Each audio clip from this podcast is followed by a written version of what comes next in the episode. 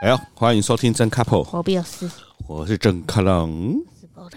哎，我们有个粉专叫永康真开朗，也有个 IG 叫做 Local Couple，没错。那就来到了每次只要开呢，收听率都会飙高的 Couple 问世，Couple 问世之前呢、啊，我在那个每次要录音前都会跟某人聊一下，说最近有没有想分享什么事情。嗯，那我我自己想分享一件事情，我刚刚突然想到哦。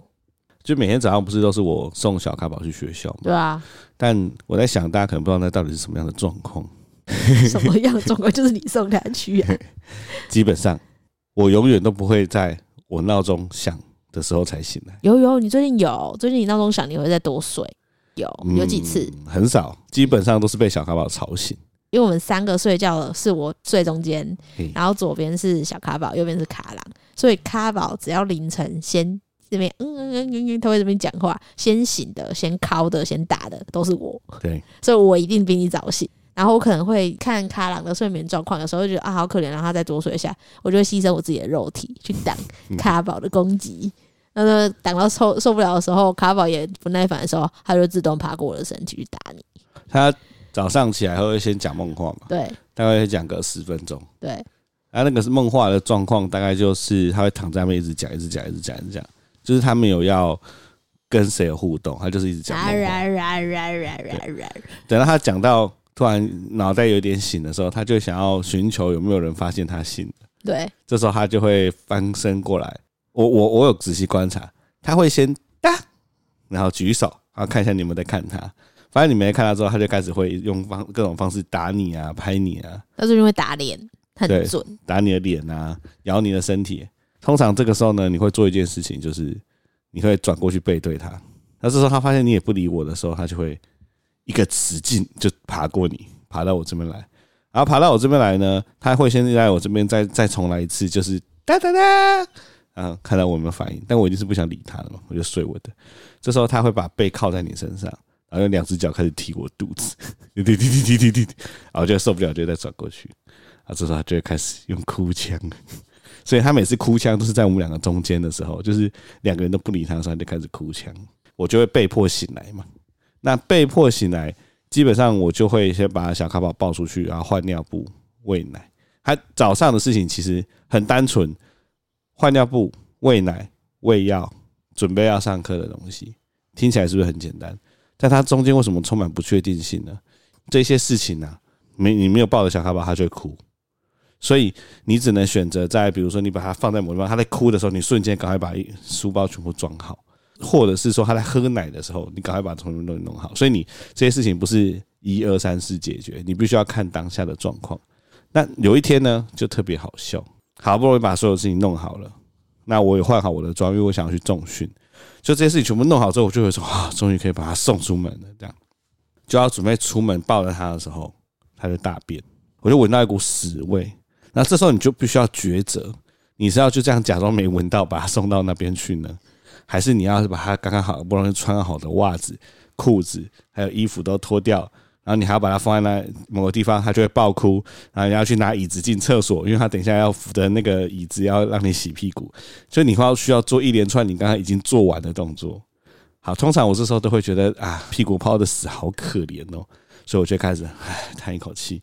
先把它放着之后呢，他就开始爆哭。只要我手一离开，他就爆哭嘛。我就把椅子拿进去厕所，然后把它拿出来，把我刚穿了五分钟才穿好的袜子全部脱下来，穿了一分钟的裤子拉下来，然后衣服呢脱掉，之后抱到那边洗洗洗洗屁屁。他最近呢，他以前很乖哦，他以前都会乖乖的站着，然后两只手扶在椅子上给人家洗屁股。但他最近发现。水怎么都会流到同一个洞里面？他现在两只手扶着嘛，左脚站着，右脚就会去那个排水口里面一直去，一直去敲去拉那个洞，然后就被人滑倒。然后滑倒的时候就会抓去，然后那个屎就喷上来。或者是说，有的时候我现在冲冲冲，然后那个血血便便的血血会流下来嘛，他就用脚去勾那个便便的血血。反正他现在就是各种觉得自己身体可以平衡的，就开始捣乱。好，好不容易全部弄好了嘛。就把它全部弄完，然后再重新穿一次衣服，重新穿一次裤子，还要再穿。而且每次只要身体最湿的时候，就是最靠北难穿袜子的时候，然后重新把它弄好了。我然后这时候你刚好走出来，我就说啊，好，你救了我一命，我就先把小咖宝给你。我说我先下去把他的娃娃车放在外面，我就提着他的娃娃车出去外面放。放好之后呢，打开门，然后就看到你就抱着他，他就很开心，耶耶，一直跳，一直跳，一直跳，一直跳，在沙发上跳，他在沙发上跳。我心里面想说，终于可以把他送去学校了，我就把他抱起来说 上学喽。这个时候，我的肩膀一阵温热，因为某人抱着他一直跳，一直跳，一直跳，他就在我的肩膀上吐奶。他很少吐奶、欸，他超已经超超爆久没吐奶。我第一次看到那种幼儿时期的吐奶、欸他。他跳到太兴奋，呃，因为他喝超多，吐一堆奶在我的衣服上，超好笑。然后跟大家分解释一下，我的衣服是换好要去健身的衣服，然后他又吐了我的衣服跟他的衣服都是，所以我们要重新脱掉他的衣服，还要重新脱掉我的衣服。哎，我这边就有帮你，所以速度很快的。对。所以我只想分享，我那天早上我已经崩溃到后来已经没无法崩溃了。没有，最近就是有一个流程，因为我们之前都是抱着他喝奶，然后发现他最近其实都可以自己喝奶了，所以最近改变流程，就是他一醒来就会把他丢到枕头上面，叫他自己喝奶。而且他最近很棒，他最近因为很会走路了，所以他其实之前都是自己下床爬出去，现在他都是很稳的下床走出去，嗯，然后找你，然后找事情做，所以我觉得他真的进步很快。可是你讲到这个，我就想到，因为他现在不是走路很稳了嘛，所以我以前都是在我醒来，然后他还在你床上，我就说，哎，你先稍微 hold 一下他，我去赶快上个厕所，尿个尿或大个便这样。但因为最近他会自己爬下床走过来，然后我有时候就会在大便的时候就听到你很细微声音说：“卡宝，卡宝，你要去哪？”然后就一阵安静，然后就突然哒哒哒哒哒，然后就有一颗头冲厕所探出来，哒哒。我那时候还是在大便，然后他就他就准备要走进厕所，我赶快把我的屎夹断。对啊，最近成长速度真的好快，才隔一个礼拜就变很会走路哎、欸。对，怎么会这样啊？天哪！好嘞，Oh my god！所以现在看似呢，什么早上送负责送他去学校，其实这中间有非常多的血泪，血泪啊，真的是血泪，真的是血泪啊。好啦，就是分享这个，你要分享什么？不然我们要开始问事了。哦、分享哦，我觉得这时候对我影响最大，应该是我身体又变很差了。这都因为身体的关系去动了一个小手术，对，然后动完手术之后又重感冒，其实状况一直没有很好，嗯，对啊，就觉得哦，身体真的是最重要的，所以最近其实就是真的前几集有在讲工作的事情嘛，就是很认真在思考生活跟工作这件事情。我觉得有时候生命中给你出现一些身体的警讯，就在告诉你说，你是不是要思考一下。你的检视你的当下，对的转换等等的，我觉得这周对我来说，这个转捩点是这样啊。嗯，没错，对，这可以分享。我觉得这可以等之后那个尘埃落定之后，我们可以再好好来聊。对啊，我也觉得没错。好，今天来进到问世的阶段。第一题，有一个咖粉问说：“这个是问你哦，啊，当时有什么决定性的因素让某人决定跟卡郎结婚吗？”两人会觉得必须将彼此放在人生第一位吗？这我们之前好像有讲过，就是有，因为那时候我们其实交往很算蛮久。那为什么后面会觉得会让我想跟你结婚的原因，是因为连续发生了几件事情，哦，生死关头的那种，就是对啊，因为我们两个真的是好久没有讲到这种夸张、这么矫情的事情，对，但真的很那阵子真的很夸张，因为就是主要两个生死关头，一个就是我们去泛舟。然后呢，我们去台风天之后去泛舟，真的是不要命。对，然后我们去泛舟就发生危险的事情，就是撞船，还有那个。被卷进那个龙洞里面，对，就是反正就是各种很恐怖。其实我觉得最感动是泛舟当下，我跟卡郎那艘船要掉进水里面，因为那个台风过后的溪水真的很恐怖，那是黑的，就是你根本没有清澈的东西，所以你下去我觉得是有生命危险的。然后那时候我掉下去的时候，有小船要来救，他是指着那个我，然后跟小船的阿贝说：“你先救他，先救他。”那个画面就是我被拉上去之后，我就没有看到你，我就很紧张，然后我就看到你被拉上别艘船，我才觉得哦。天呐，然后就觉得很感动啊、哦！这个我们可能在前面的某几集有讲到泛舟的，对啊，有啦，这之前讲过，就是生死关头。那第二件生死关头就是我们之前遇过火灾，就是你知道，真的很夸张。不知道的朋友们可以回去听，就是我们在租屋处遇到火灾，然后那时候也是因为卡郎，我觉得如果没有你的话，我可能警觉性不会那么强，说不定就是被呛到，直接昏在里面之类的。对，然后因为这两件事情，就觉得哎，生命中应该没有人会这样对我了吧？我觉得主要还是因为，其实我们中间也不是一直很平和啊，都会吵吵闹闹什么，但是一直不断磨合，加上几件关键的事情，就觉得好像就是好像可以把自己托付给你的感觉。主要听起来是有几件重要事情让你觉得。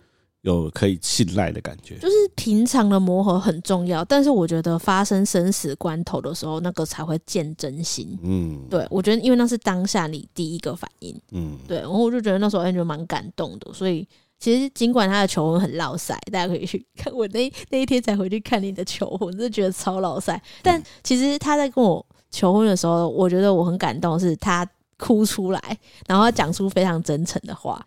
对，他讲出非常真诚的话，好像是呃，他觉得他是遇到我之后人生才开始的，然后他觉得跟我在一起很幸福啊，然后就爆哭啊，听不懂他在讲什么。对，然后我就觉得，哎，就你知道那时候你求婚不是就也是穿个皱皱的衬衫，然后拿着我送你的花在那边弄，然后但我那时候就觉得很感动。嗯，对，反正就这样就结婚了。但我觉得他有问说，两位有觉得必须将彼此放在人生第一位吗？我觉得不是必须，诶，必须好像是一个好像强迫，强迫。好，我以我自己的感觉来说，因为某人刚刚有说，我在跟他求婚的时候，我有说，我觉得我人生是因为认识他才开始的嘛。其实我觉得这一句话对我来说不矫情，这件事情真的是个事实。就是我觉得我之后可以再跟大家分享。我其实觉得我的求学过程过得蛮不顺利的。求学的时候我也遭遇过霸凌，我一直想要找机会跟大家聊霸凌这件事情，因为呃，我一直没有想过霸凌会在我成年，而且在工作了这么多年之后，才慢慢在我心里面造成影响。对，但但我觉得这个之后可以再跟大家分享。但我一直觉得我在求学的过程，应该说出社会以前的人生都过得很不顺遂。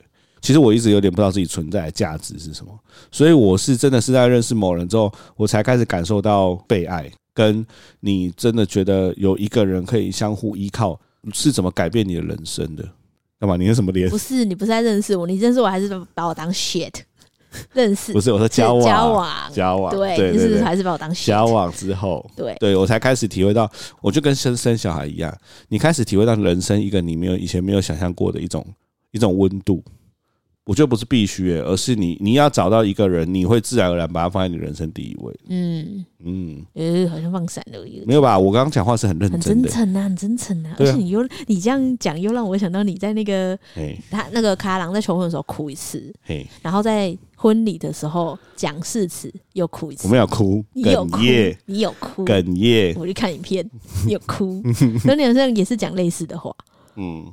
哦天哪，双鱼座太感性了。好，希望有回答到这位问题。再来呢，这个说想问我们，对于今年要毕业的大学生有什么建议吗？应该就是要会 AI 吧。哎、欸，我真的觉得，我真的觉得近期这几年的大学生很辛苦。我也觉得超辛苦，因为这个时代变化太快，超快。对，刚遇到一个大革命。因为你说到 AI，我先分享一个，可能跟他的问题有一点关系，又有一点没关系的。我们公司现在全面要求所有的流程都要引入 AI，就是你要用想办法用 AI 的模型来，比如说你行销，你就必须要用 AI 模型来帮你想文案，然后帮你想生素材，然后如果你是工程师，你就需要用 AI 来协助你检测程式码。时代真的变化的太快了，但是今年要毕业的大学生有什么建议？所以他还没毕业，他是今年要准备毕业。我觉得十个大学生里面有九个都不知道自己毕业后要干嘛。对，你知道你毕业后要干嘛？哦，我那时候就是毕业后就考研究所啊。哦，对，对，对，因为我还没毕业前就考到研究所了。就是我那时候只只其实是知道我要干嘛。但我觉得他应该是没有要念研究所，哦，他就是要去工作。的，那如果是这样的话，我自己觉得第一件事情是你要先知道你最讨厌做的事情是什么，因为你很难知道你你的你喜欢的事情是什么。但你先知道你最讨厌做的事情是什么，然后你慢慢的你从你不讨厌的事情里面，你开始想办法去尝试。我觉得尝试很重要，你尝试了，你才会知道你到底行不行。最近有一个感触，我觉得你应该有这样的感触，就是其实人生呢、如果什么事情都别人帮你规划好，别人帮你把困难都处理掉，其实你不会感觉到你过得很顺遂，你只会觉得别人很烦。是你真的要遇到这个困难，或者你真的要陷入一个绝境的时候，你才会知道别人的帮忙是多幸福。没错，这是我最近我们两个最近的一个感触。没错，对，所以如果转回来这一题，就是毕业大学生什么建议嘛？我觉得真的算很老梗，但是你得去尝试，然后你得去知道什么事情是快乐，知道什么事情是痛苦的，你才能知道你未来你的方向是什么。嗯，同意。这边最后补一个啦，我觉得就是时代变很快，就不要怕学习啊，永远都要学习。哦，对，我到现在还是都在学习。反正我就是最近因为 AI 这个技术，每天都在看怎么样使用的文章。嗯、就是虽然我们已经三十几岁了，然后职涯也发展到一个程度，但我觉得这不学一定会被淘汰。真的。对啊，所以我觉得时刻警戒在心啊。没错。再来，工作诸事不顺的时候，要去会怎么转运，或做什么事情来转运吗？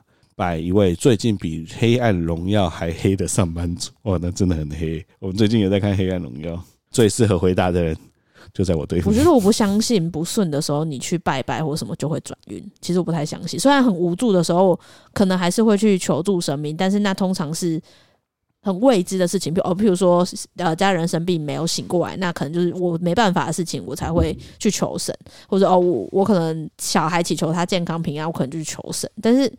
工作诸事不顺的时候，我觉得我自己一定会知道原因，为什么不顺，所以我可能会停下来去分析一下为什么不顺的原因，可能是找比如说开朗聊聊啊，找主管或同事聊聊啊，看是不是同事也遇到相同的事情，或是主管有什么见解，觉得我最近可能表现不太好等等的，就是我比较是会实实在去找问题根源的人，那我可能会反省一下我自己，我要怎么做才会改变诸事不顺这件事情。对，我比我比较是这样的人啦。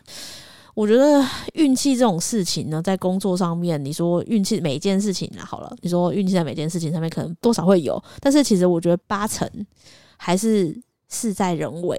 对啊，所以我会觉得给你的建议是，或许你请一天假停下来，那你好好思考，在白纸上面写出，哎，你工作诸事不顺的原因那，你自己写下来，写下来，然后好好的分析，或找一个好朋友好好的聊，我觉得可能会嗯更有帮助吧。哎、我百分之百同意你说的，工作诸事不顺的时候，需要的不是转运，我觉得绝对不是转运，因为工作这件事情其实很简单，不是你没做好，就是你遇到不好的对象。我觉得求神问佛啊，或是希望改运转运啊，我觉得那些真的都没有帮助。重点是你，你需要知道自己还要可以怎么加强，因为我也觉得我最近的工作很不顺，但是我一直在心里面知道我自己的问题是什么，所以我会去找我信赖的前辈聊一聊，说他过去有没有在职场遇到这个问题，那他遇到这个问题，或者他怎么观察我的个性，要怎么样去把这个问题做好。我觉得工作不是只有做事而已，工作里面可能有个六成到七成都跟人际关系有关。对，所以我觉得这一块真的是需要旁观者清，你需要别人去点醒你。哦，我之前看那个漫画，有一句话我真的是超有感：每一个努力工作的人都有可能是别人心里面的坏人。对啊，所以我真的觉得你需要去了解自己的问题，或者是自己有可能跟别人的认知有什么样的不同，或是真的是对方的问题，这也有可能。但你应该要想办法去调整，而不是想要转运。嗯嗯嗯嗯，那黑暗黑暗荣耀真的很好看。对，我们最近正在努力的追。对对，再来下一题。曾经在激情一半时，发现卡宝眼睛盯着你们，默默看很久吗？目前还没有发生，目前还没发生，只能这么讲。对，目前我们尽量不要让它发生。对，尽量不要发生。但真的是，我觉得有小朋友在旁边，真的是一个压力。就是要转移阵地啊！转移阵地，对啊，你就不能在他面前呐、啊。对对对，好，再来下一题。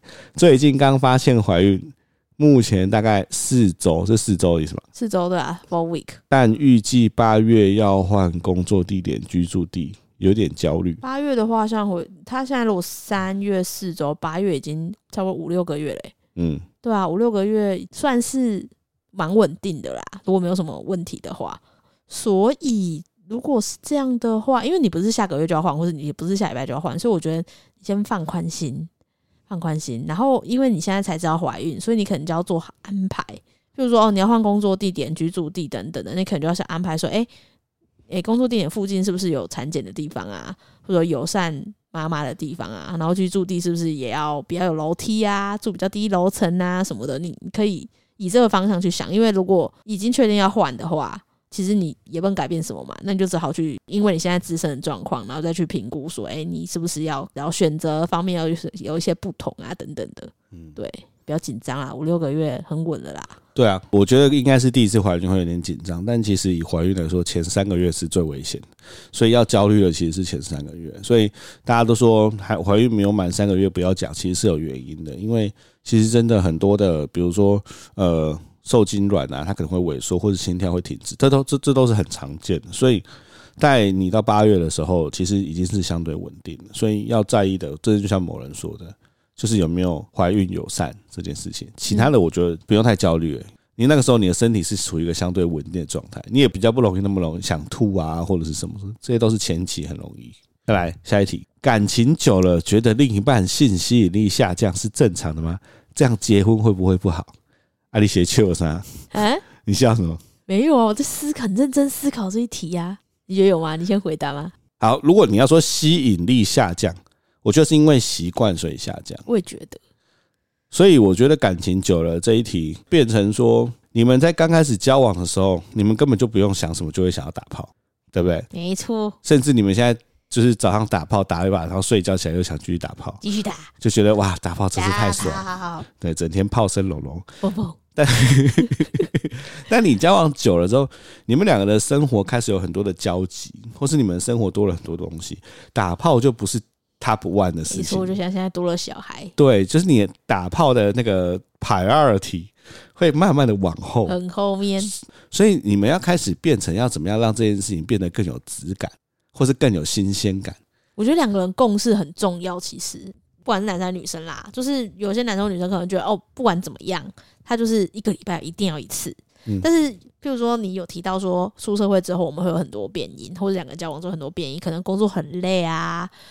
然后家人发生什么事啊，朋友发生什么事啊，让你觉得哦好烦哦，你就不想要。嗯，那这时候你的另外一半跟你的期待有落差的时候，就很容易造成这种状况。真的，对啊，工作是真的很累。对，工作很累啊，照顾小孩很累啊，什么的，只想放空啊，什么的。或是有时候你们兴致一来，发现小孩刚好坐起来。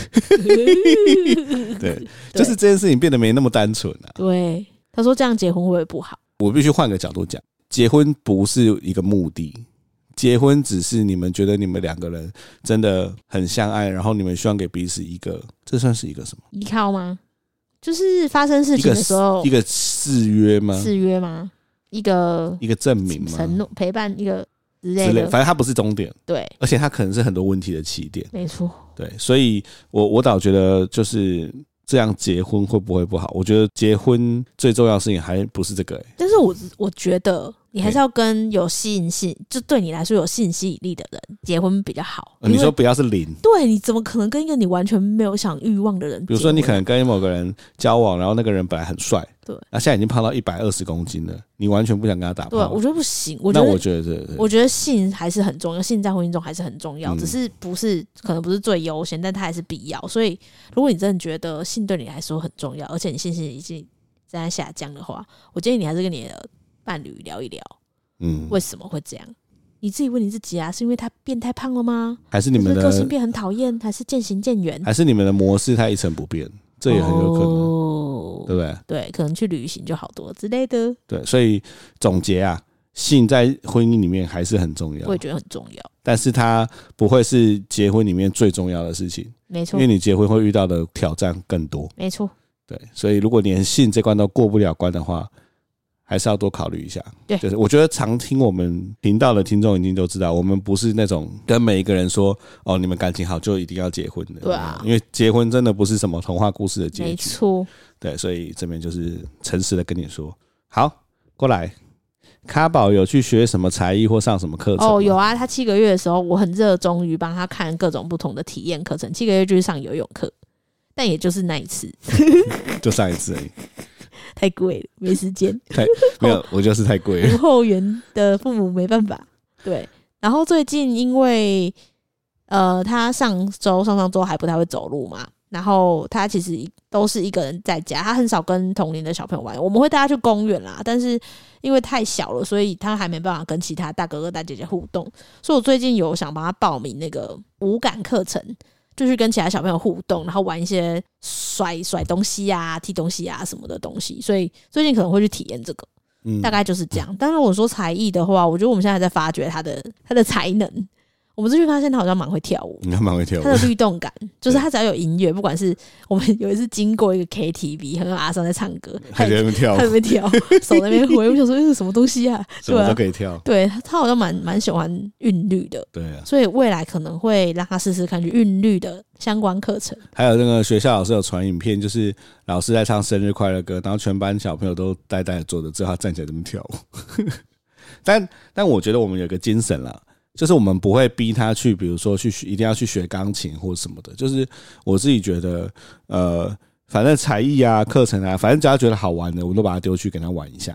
但是最终他自己想要学什么，我觉得还是要他自己决定。对啊，对，我觉得这件事情很重要，因为真的我们成长的过程中看过太多被父母逼着一定要学某一个才艺的小朋友。哇，我我学超多的欸。对啊，对啊，你这是被逼的吗？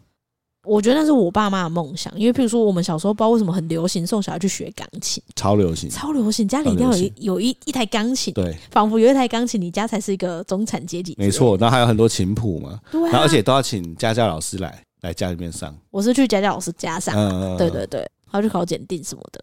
我都已经有点忘记是我自己要上还是被逼上，但我小时候学的都奇奇怪怪的东西。为啥？中音笛，我学过古筝，你学过古筝？还有箫。箫酷吧？什么是箫？就是那个啊，古装剧里面会有横的那个。哎、欸，没有，箫是直的，箫是直的。对，反正就是类似，还有竖笛呀。啊，你学这么多音乐的东西，对啊，感觉不出来。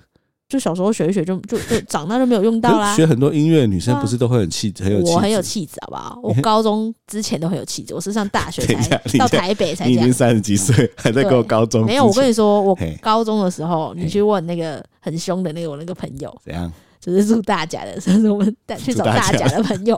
你去问他，高中之前国中超有气质。我以我对他的了解，我觉得他不会认同。没有，他会认同，他觉得我国中很有气质，真的。他以为我会当主播，他自己跟我讲的。你怎样？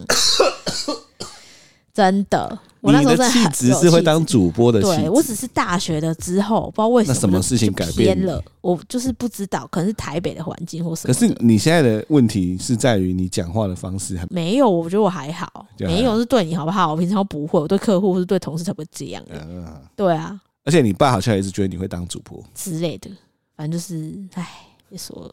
哎、欸，可是我我也是，我只是选不一样的路而已，好不好？我还是新闻所，我真的可以去当主播。意思是，我不想走那条路。意思是你其实可以当，只是你不想当。不是，就是我 其实不是这样讲，就是那因为那条路对我来说，我觉得不适合我。OK，对，就我没办法去点名，点名没办法当气象主播。气象主播，现在怎么样？气象主播，其实气象主播蛮好的，我觉得气象主播蛮不错，我对气象蛮有兴趣的。好好，就这样。那我就要花一亿多去下广告。怪啦，是两亿两千万哦，还是两多少？反正就很多啦。好，我们是在讲《黑暗荣耀》的梗。对，好，下一题。我的另一半是双鱼男，常有犹豫不决与情绪化的一面，想知道有没有方法能有效面对？谢谢。首先，好，犹豫不决跟情绪化跟双鱼没有一定的关系，有很大的比例，因为每个对双鱼男下的 tag 都是这两个。但你觉得我有很情绪化吗？你有，我觉得你在我们吵架的时候很情绪化。谁吵架不情绪化？我问你，这个这个世界上有人吵架不情绪化？那跟 AI 吵架是吗？嗯，我觉得吵架的时候蛮情绪化的。OK，犹豫不决哦，会啊，买东西的时候啊，超烦的。哎，可是我的犹豫不决，我自己也觉得我自己很很烦。你就是很烦啊，就是东西。我跟大家讲，我的犹豫不决是买个那个沐浴乳，我会站在那个。那个全脸的沐浴乳架上，大概站十几分钟。哎，其实因为我跟曾卡朗是完全在这部分是截然不同两个人，就是我要买东西，我就是直接买，然后我就是看好，我就是买，反正我不会那么犹豫。所以其实一开始刚交往不久的时候，过热恋期，然后你你每次去超市在那边给我调沐浴乳，是不是说，哎，你觉得哪个比较好啊？那我再闻一下，你觉得哪个比较好啊？其实我觉得超不耐烦的，我真的觉得很烦呢、你就挑一罐不就好了吗？但是我说，我现在已经都习惯，因为交往十几年，我就觉得哦，我要让你去挑，我要去，我要去逛别的地方。哎，等下，但你这个跟我交往讲，你有发现我对沐浴露的在意是真的很在意？对啊，就是买回家之后，我如果洗真的是不喜欢这味道，我宁愿就不用。对啊，所以我就我就洗，我就好好随便啊，没关系啊。而且其实你是有喜好的，你喜欢麝香类的。我以为你喜欢，你要说我喜欢色色的东西，是麝香类的。你喜欢那种木质调，其实你喜好蛮明确的，因为你都挑那几款而已，所以你也不用这边闻。而且就最好最好是我每次要选十分钟，然后还是选那几个。对啊，就是啊，那那那这一题就是你要来要问你啊，你有什么方法可以有效的面对犹豫不决跟情绪化啊？犹豫不决，那就是他们个性啊，你就尊重他们啊。所以被他调，你是说要调试你自己？嗯、呃，就看犹豫不决是什么，因为你犹豫不决，嗯、你犹豫不决，生活上面的事情，就是那种买东西啊什么的，这就还好，因为小事小事。对，但你在大事上面有犹豫不决，我觉得还好，因为我们大事上面都蛮有共识的，嗯，所以我觉得还好。这副就小事我都可以接受，就是哦，你就去挑去做别的。你说在小事上面，你要他要犹豫不决，就随便他。对，譬如说他最近在挑笔电包，他挑了三个，然后一直看，一直看，一直看，就哦好烦哦，选东西好烦哦。或者说哎，拿来我帮你挑。对对对对对。哦、啊，我们现在会这样哎、欸，就是我一个笔电包，我大概挑了一一个礼拜，然后按了十几个喜欢的。后来我就是不知道我需要买哪一个，我就给他有三个帮我挑，然后他就帮我，他就说：“哦，这三个 A 很丑，B 很贵，挑 C。”结果后来买 B，就是这样啊，反正就这样啊。但是我觉得你的方向有给我一个方向，对，因为我就会帮他分析说商品，说你现在什么什么，那你价位什么什么，那你功能性是什么什么，对对对对对啊，你会给我一个方向，让我不会被绕圈圈。没错。好，那情绪化嘞？情绪化要问我哎。我们两个相对来说，你可以如果以情绪化这个 take 来说，应该是放在你身上，不放在。没有没有，我觉得是这样。我觉得平常我比较容易情绪化，就譬如说我很想睡觉，或是东西来事情很多，我觉得很烦的时候，我比较容易情绪化。啊，你比较少这样，但是在吵架的时候，我觉得我比较，我反而比较冷淡。对，然后你比较容易情绪化。那平常情绪化我会怎么面对呢？啊，叫我去睡觉啊？对对对，我觉得我们现在发展出一个方式了。对啊，对，哎，对我就可以给他分享。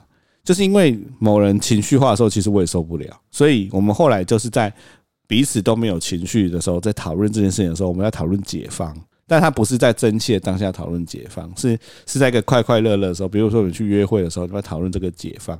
那我们俩，反正我们两个现在解放就是，当某人正在情绪化的时候，某人可以跟我说他想要去睡一下，那我就会无条件的，我不会觉得说。干嘛？你现在干嘛要睡觉？什么不会？就是好，你继续睡，我就来顾那个小咖宝。所以，喂，这对，这是我们现在针对情绪化的解放。就我就睡觉就没事啊，让我就一个人在里面静静划个手机，然后睡一觉就没事了。对对对，哦，好，可以洗澡了。对对对对对对对。对啊，希望有帮助到这位朋友。我们真的有这样实行这件事情。不是，这是可是这是对我，他想知道对你，你情绪化的时候怎么办？你说我，可是我情绪化，没有，你情绪化就是吵架的时候很情绪化，要先安抚他。要先安抚他，不要刺激他，要先安抚他，顺着他的话去安抚他，吃软不吃硬啊！我分析一下我情绪化的原因，我就会情绪化的原因，很多时候是因为觉得自己没有错，然后想要看到对方认错。但是如果对方觉得没有错，那就会让我更情绪化，或是我现在那个情绪里面没有讲开，就会越想越不爽，然后到时候就算爆炸。所以我自己觉得，如果你真的想解决的话，那就是。安抚啦，先安抚，什么方式安抚啦？对，先安抚，然后再讨论，先处理情绪，再处理人。对，他们就是要安抚啦，这样就是安抚。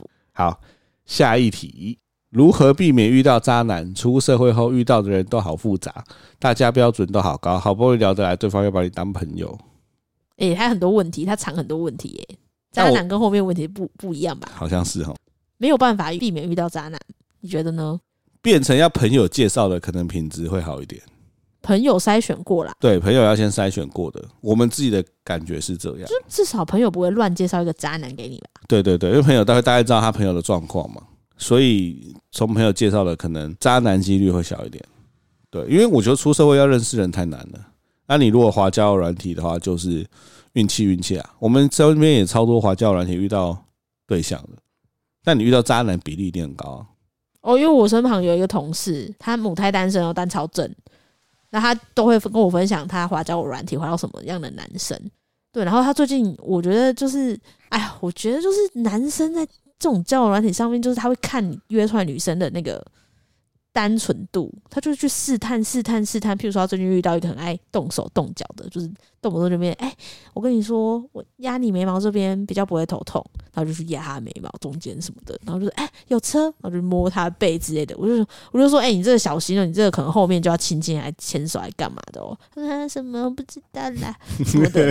反正我觉得渣男怎么样叫做渣，每个人渣可能定义不一样，因为他就觉得好像还好。但是渣到底是怎么样的渣？是劈腿渣吗？还是什么渣？我觉得渣就是他不想跟你谈感情，他是想跟你打炮。我的定义啊，这样叫渣男嘛？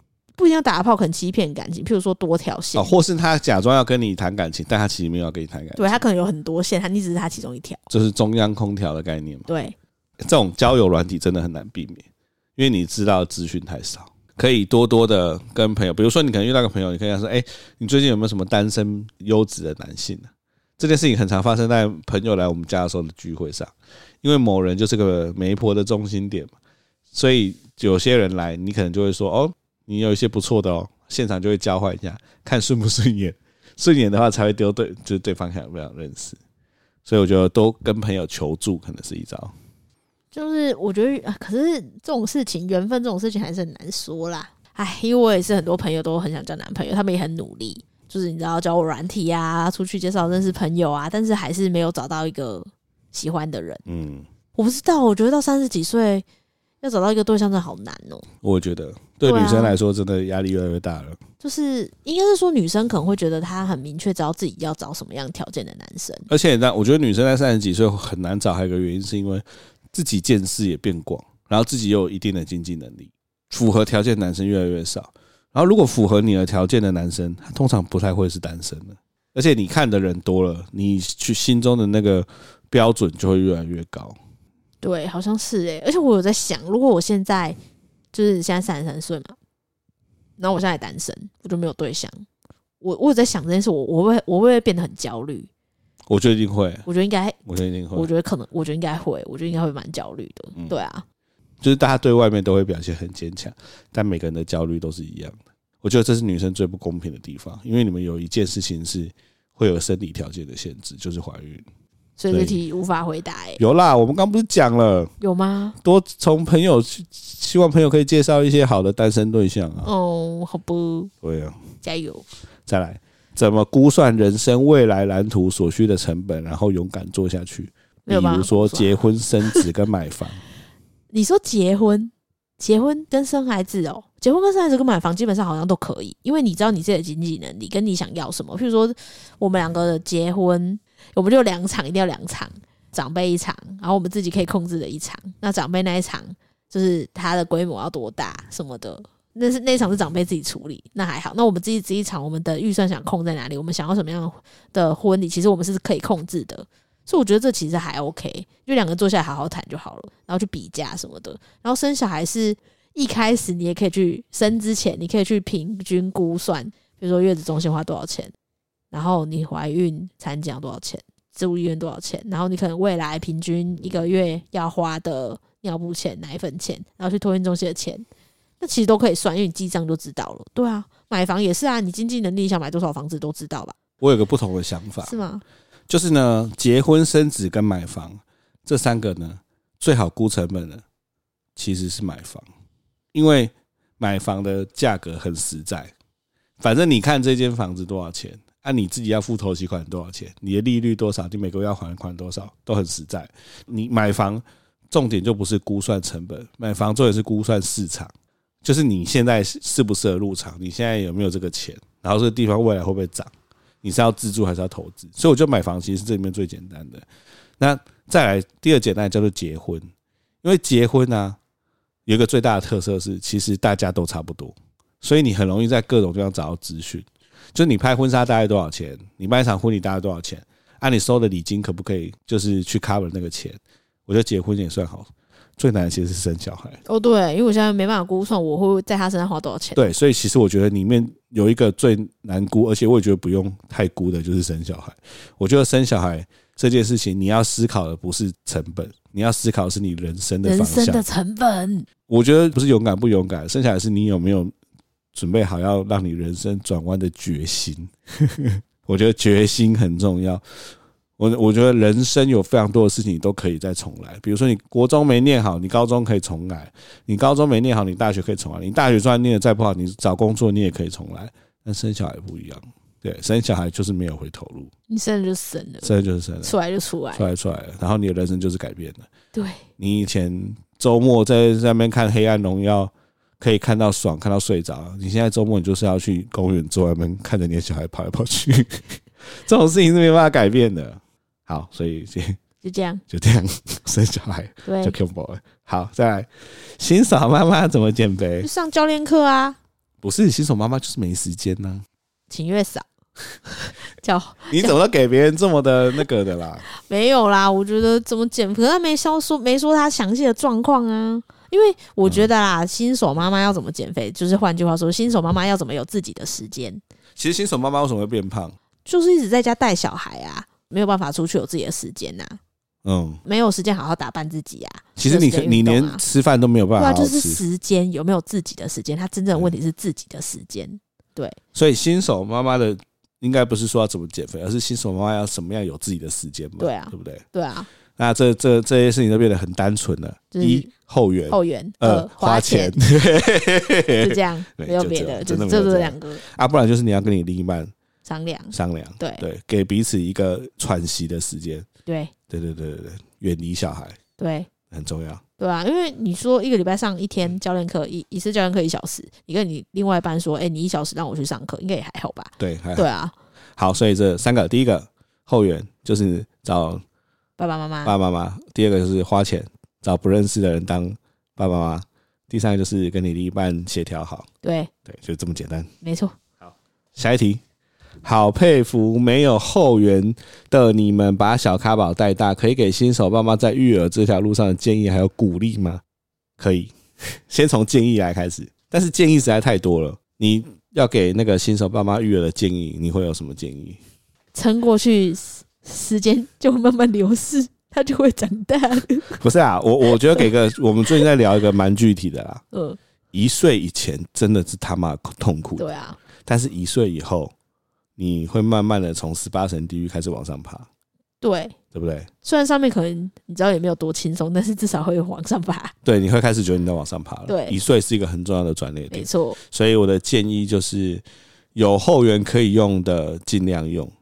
想办法让自己过得好一点。我们我觉得我们在一岁以前呢、啊，我们有一个想法，就是虽然在育儿，但是有一些钱该不用那么省。对啊，该花的还是要花，该花的就花，对啊，让自己的生活开心一点。你照照顾小孩才不会这么痛苦。对啊，真的，这个这个还蛮重要的。的。对，就比如我举个例啦，比如说你今天真的觉得说，哇，你要送一个小孩去临时保姆那边，哇，一个小时多少钱？好贵哦，哇。你们如果要，比如说你们假日的一天送，就要多花一两千块。啊，你们要出去看个电影，又要花多少钱？那算那个钱没意义，就是做，然后你们就是去享受你们的那一天，这个很重要，让自己的身体跟心灵休息很重要。嗯，对吧？没错，这是最重要的。对，所以心灵跟生活的平衡呐。对，那鼓励呢？加油。小孩不管怎么养都会长大的，你要出什么包就好了。对啊，真的啊！你看，没有喂母奶还是很健康长大啦。然后也没有，你知道，也没有你说的很对，上才艺课、什么体验课也是长大啦。对啊。对啊，然后四个月之后受受受托婴中心一直感冒，也还是长大了。对对对对 对啊，得过肠病毒什么的，也还是长大了。哎，对耶，还得过 COVID，对啊，还得过肠病毒，他都长大了，还是长大了。对啊，对，所以没事啦。鼓励就是遇到不管遇到什么问题，他都是可以被解决。对，你就是没有什么出什么大包，就是会长大。对对对，对啊。我我还可以给另外一个鼓励，是我最近的感触。我最近越来越觉得有生小孩真的是。蛮值得的一件事情，在一岁过后，因为一岁以前真的是太痛苦了，我就觉得我干嘛让人生陷在这个泥沼里面，就是每天在陪着呼吸的肉块长大，然后剥夺我所有的时间。但是，一岁以后，当他刚开始跟你互动的时候，你会发现这个世界上竟然有一个这么纯洁的灵魂呢，这真的是一个很特别的事情。而且，这个纯洁的灵魂，他的世界只有你，只有香蕉。这个世界只有你跟香蕉，没有别的，还有香蕉，没有别的了。对你，你会你，我觉得那种感觉真的太特别了。对，所以我我真的是在最近一岁以后开始觉得，哇，有小孩是一件很很棒的体验。就是他在睡觉的时候，你看他睡觉，你会觉得有种幸福感。对，而且这种东西都是，我记得很久以前，你有某个同事，在你那时候是还不生派的时候。他他用那种，他是个男生，你知道我在说谁吗？不知道，我知道。你知道我在说谁？好，我知道。摄影师嘛，对，就是他用那种跟你说，就是生小生了两个小孩是觉得他觉得人生最值得的事情啊什么的。那时候我们俩嗤之以鼻，但我现在开始可以感觉到他在说什么。对啊，其实那真的，一岁之后就很有，就很好玩啦。对，对啊，蛮好玩的。这应该有鼓励到他吧？有啦，你就撑过去，真的不管怎样都大。然后一岁之后就比较好玩。下一题，有考虑什么时候回台南定居吗？哇，这真的是个很会问诶、欸。明年吧。这个是你的家人来问的吗？不是啦，他是那个他他都会来回啊。是啊。对啊，Vicky。回台南定居，我们预估可能是明年跟后或到后年。后年。对。但啊，我们现在也在讨论这件事情啊，因为很直白的说，如果想要有第二胎，就必须回台南。看，我这辈子竟然会讲我想要有第二胎之类的这种话吗？我之前你看，我从不生，然后生一个很痛苦，到现在竟然会有这种话吗？有吗？我不知道。其实我也不知道，我还在想。对，我也不知道。对对，但考虑什么回台南定居，就是总是有个时间点了。好，过来最后哦，这一题我这一题长的留到最后啦，可以先讲最后一个。对，当初备孕多久才有卡宝啊？一个月吗？没有，我我就好，我我最简单说啦，我们决定要开始不戴套的第一次黑球黑球就中了。对，好像是哎、欸，对，是是，我印象很深刻。对，所以这一题我觉得我们很难回答备孕多久，其实就就就是其实你心里做好准备，然后你就放轻松。对啊。我们是试试看，我们是一试成主顾，对，就是也没有什么压力，就哦放轻松啊，好啊，来就来，没有就没有，就看缘分啊。但但我可以特别提醒一件事：如果夫妻在就是生小孩这一块已经努力了，可能半年到一年都没有消息，我真的觉得你们可以去检查一下，因为我们身边真的很多朋友都是努力了一段时间没有消息，然后去做检查，然后发现可能是因为某个原因，然后有些可能要动些小手术，有些可能要干嘛，马上就就怀孕了。对，所以很多事情都是不是你们一直佛系就有用，我就觉得过一段时间之后，真的就是去检查一下。嗯，对。好，好，最后一题，姐姐有给侄子六岁一台旧手机玩小游戏，里面有一些未删除的旧社群软体。有天从侄子后面经过，看到他停在一张照片上，定睛许久。那张照片是一个穿着清凉泳装的女子，真的只有遮三点的那种。当下我因为不知道怎么办，且不愿意吓到侄子，所以走开去做别的事。请问我应该提醒姐姐检查那台手机上的软体吗？还是因为我没生过小小孩，在大惊小怪？对啊，你应该去提醒你姐姐啊！色情守门员，色情守门员，色情小天使。对，没有啦，我觉得这一题哈，六岁已经，我觉得六岁已经是一个大概可以知道什么是穿很多，什么是穿很少。对啊。对不对？对，所以我自己觉得一定要去提醒姐姐。对啊，但是不要去责怪小孩。对，因为他也不知道，对他也不知道他会滑到什么，所以应该就是要去提醒姐姐，然后把我觉得应该是说把旧手机要重置，还要给他用什么软体呢？你就是帮他下载好就好。但我觉得啊，小孩子一旦开启这个开关，就跟你一样。可六岁真的有点小，六岁太小，因为七岁才小一嘛，六岁真的太小。但是我觉得小孩一旦开启这个开关，他就会非常好奇。你把他封锁之后，他就会自己去找别人。但我自己觉得门路，我们现在就是他第一次嘛，所以应该提醒姐姐，然后姐姐去做处理。对。但如果之后又发现他在看的话，就要跟他灌输正确的概念。对，我就要跟他灌输正确的观念。我觉得要跟他说说，比如说泳装是在干嘛的？泳装其实是游泳的时候穿的，因为我觉得他不一定这时候知道泳装是什么，他只觉得他穿很少。所以我觉得你后续如果他还是这样的话，我觉得可以就是教导他一些正确的观念。对啊，我也觉得。对，但你没有大惊小怪，而且我觉得你有提出这个问题，我觉得超好的。对啊，我也觉得超好的。对，就赶快去提醒。六岁真的有点太小，还没小一。你说如果小三在看色情的东西，我觉得哦，好像现在小朋友反正就是这样，因为资讯太流通了。因为我觉得你应该差不多国小时候就开始看类似的东西了吧？嗯，就会很好奇呀、啊、什么的。